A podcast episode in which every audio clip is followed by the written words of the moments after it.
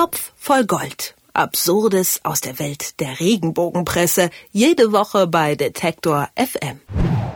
Das gefundene Fressen für die Klatschpresse in dieser Woche, der Nachbarschaftsstreit auf Mallorca zwischen Til Schweiger und Jan Ulrich. Der ehemalige Radprofi wurde festgenommen, nachdem er angeblich auf das Grundstück von Schweiger geklettert ist. Dabei schrecken die Illustrierten nicht vor privaten Details aus dem Leben von Jan Ulrich zurück. Aber auch Till Schweiger ist sauer auf die Boulevardpresse. Was hinter der Geschichte steckt, bespreche ich mit Moritz Czermak vom Topf voll Gold. Schönen guten Tag, Moritz. Hallo. Dieser Artikel aus der Bunten ist meiner Meinung nach wahnsinnig geschmacklos. Ging's dir beim Lesen auch so?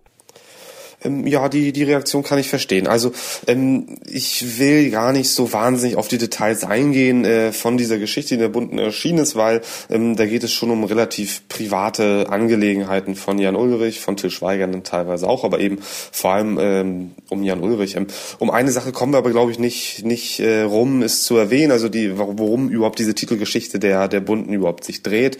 Ähm, es geht nämlich um die Frage, ja, Tanja May, das ist die stellvertretende Chefredakteurin der Bunten, die mutmaßt so ein bisschen in, in ihrem Artikel mit vielen Fragezeichen, ob der Streit von Jan Ulrich und Till Schweiger sich auch um eine Escort-Dame gedreht hat. Ähm, wie gesagt, ähm, wir wollen das hier, glaube ich, nicht, nicht unbedingt auswälzen, aber, ausweiten, aber ähm, ja, damit wir drüber reden können, müssen wir das zumindest einmal erwähnt haben, glaube ich. Da hast du natürlich vollkommen recht. Und es geht eben auch um den Drogenkonsum von Jan Ulrich. Über den spricht er aber auch selber mit Medien. Findest du es da okay, dass die quasi auch dieses Privatleben so ausschlachten, weil er ja auch selbst viel darüber spricht? Oder sollte man vielleicht als Zeitschrift auch nicht jede Information benutzen, die man mal irgendwo bekommen hat? Genau, also ich würde erstmal grundsätzlich zustimmen, dass, dass auch der Drogenkonsum von Jan Ulrich ähm, sein Privatleben und seine Privatsphäre betrifft. Ähm, ein ganz wichtiger Punkt ähm, ist dann eben äh, völlig richtig deine Frage, äh, wie ist das, wenn jemand da selber drüber spricht? Ich glaube, man muss bei, bei dieser Geschichte auch nochmal so ein bisschen auf die Genese der ganzen Sache ähm, zurückkommen. Also wir erinnern uns vielleicht, ähm, es gab irgendwie dann die Push-Meldung auf die Smartphones, dass äh, Jan Ulrich auf Mallorca verhaftet wurde. Dann äh, hat die Bild-Zeitung, glaube ich, mit als erstes berichtet, und ähm, da ging es in dem ersten Artikel auch schon darum, dass es irgendwie Streit mit Till Schweiger gegeben hat. Die beiden wohnen auf Mallorca in der Nähe von Palma de Mallorca, ja ziemlich nah beieinander. Und dann war irgendwie die Geschichte, dass Jan Ulrich eben über den Zaun geklettert sein soll und so weiter und da jemanden angegriffen haben soll und dann gab es Streit und hat Till Schweiger die Polizei gerufen.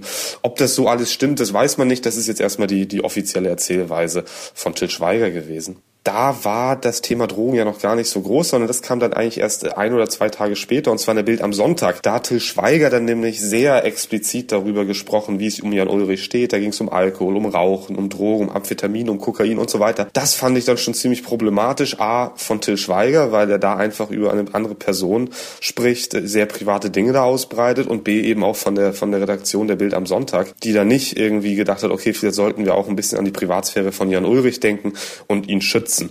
Ähm, dass Jan Ulrich dann darüber spricht, dass es da durchaus Probleme gibt, kam, soweit ich mich erinnere, dann erst im Nachhinein, als Till Schweiger das Ganze eben in der Bild am Sonntag ausgebreitet hat. Ob er es von sich aus gemacht hat, da hätte ich dann eher so meine Zweifel. Jetzt muss man auch sagen, wenn es um Till Schweiger geht, dass er im Nachhinein das Ganze, naja, gefühlt so ein bisschen revidieren wollte, indem er sich nämlich auf seiner Facebook-Seite über die Berichterstattung der Bunden ziemlich empört hat und sich ziemlich darüber aufgeregt hat mit den Worten Schande über euch, less than zero respect. Ist das denn jetzt berechtigt? Genau, das wird jetzt ziemlich interessant, was, was, die, was die Ansichten von Till Schweiger angeht, meiner Meinung nach. Weil, ähm, wie ich gerade eben schon gesagt habe, der hat äh, sehr aktiv dazu beigetragen, über seine Aussagen in der Bild am Sonntag, dass diese ganze Ulrich-Geschichte so richtig groß wird und so richtig ins Rollen kommt. Ähm, Till Schweiger rechtfertigte sich da im Nachhinein ja so ein bisschen damit, dass er einfach nur seinem Freund Jan helfen wollte. Mir würden schon noch ein paar andere Wege einfallen, wie man jemanden, der in Drogenproblematik, in der Drogenproblematik steckt und da irgendwie festsitzt, helfen kann, äh, ohne dass man die Bild am Sonntag ähm, einschalten müsste. Ähm, wie gesagt, ich finde, was die Bunte macht, nicht in Ordnung, aber dass jetzt gerade Till Schweiger kommt und sagt, Moment mal, so geht's nicht, Bunte, das ist mindestens scheinheilig. Aber jetzt müssen wir vielleicht noch mal ganz kurz darüber sprechen. Es geht eben auch um diese Frau und diese zwei Männer, die sich vielleicht angeblich um diese Escortdame streiten sollen. Zumindest wird das da so ein bisschen angedeutet. Weiß man denn irgendwas darüber über diese Frau, die da jetzt auch offensichtlich mit Jan Ulrich lebt?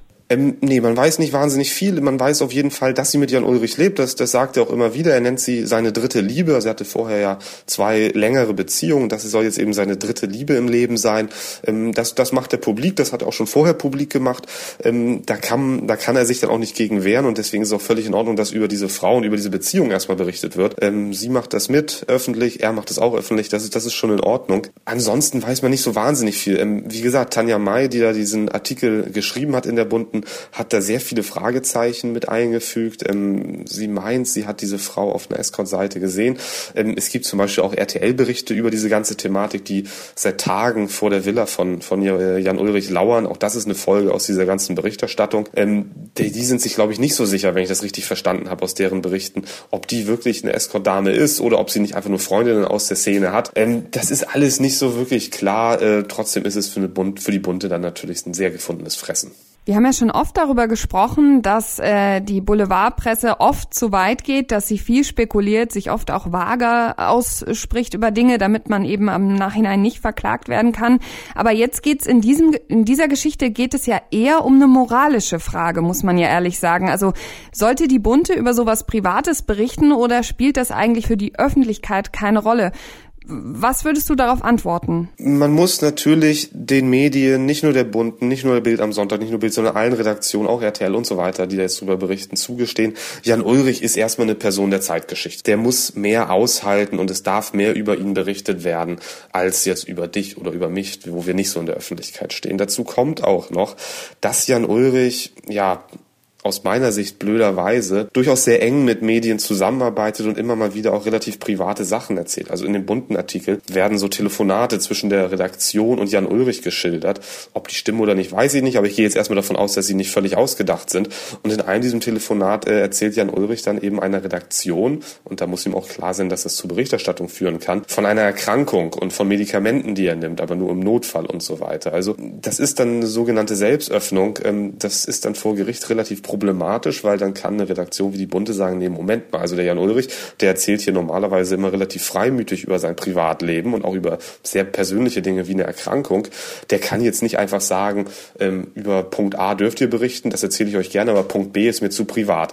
Das ist ziemlich problematisch. Da waren auch immer wieder Medienanwälte vor. Äh, Prominente sollten möglichst überhaupt nichts über ihr Privatleben erzählen, weil das eben vor Gericht dann auch oft gegen sie verwendet wird. Deswegen ist es schon eine, eine fragwürdige Sache, ob es es ähm, rechtlich nicht vielleicht auch alles in Ordnung ist, was hier passiert. Aber du sagst es ganz richtig, ist dann eben eine moralische Frage. Und es ist nun wirklich sehr deutlich, glaube ich, dass Jan Ulrich einfach richtige Probleme hat.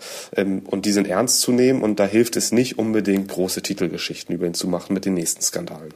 Stritten sich Jan und Till um dieses Escort Girl, titelt die Bunte und löst damit einen Empörungsschrei bei Till Schweiger aus. Warum Schweigers Reaktion vielleicht nicht die beste ist und wie viel private Details im Boulevard okay sind, habe ich mit Moritz Czermak vom Topf voll Gold besprochen. Vielen Dank dafür.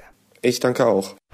Topf voll Gold. Absurdes aus der Welt der Regenbogenpresse. Jede Woche bei Detektor FM.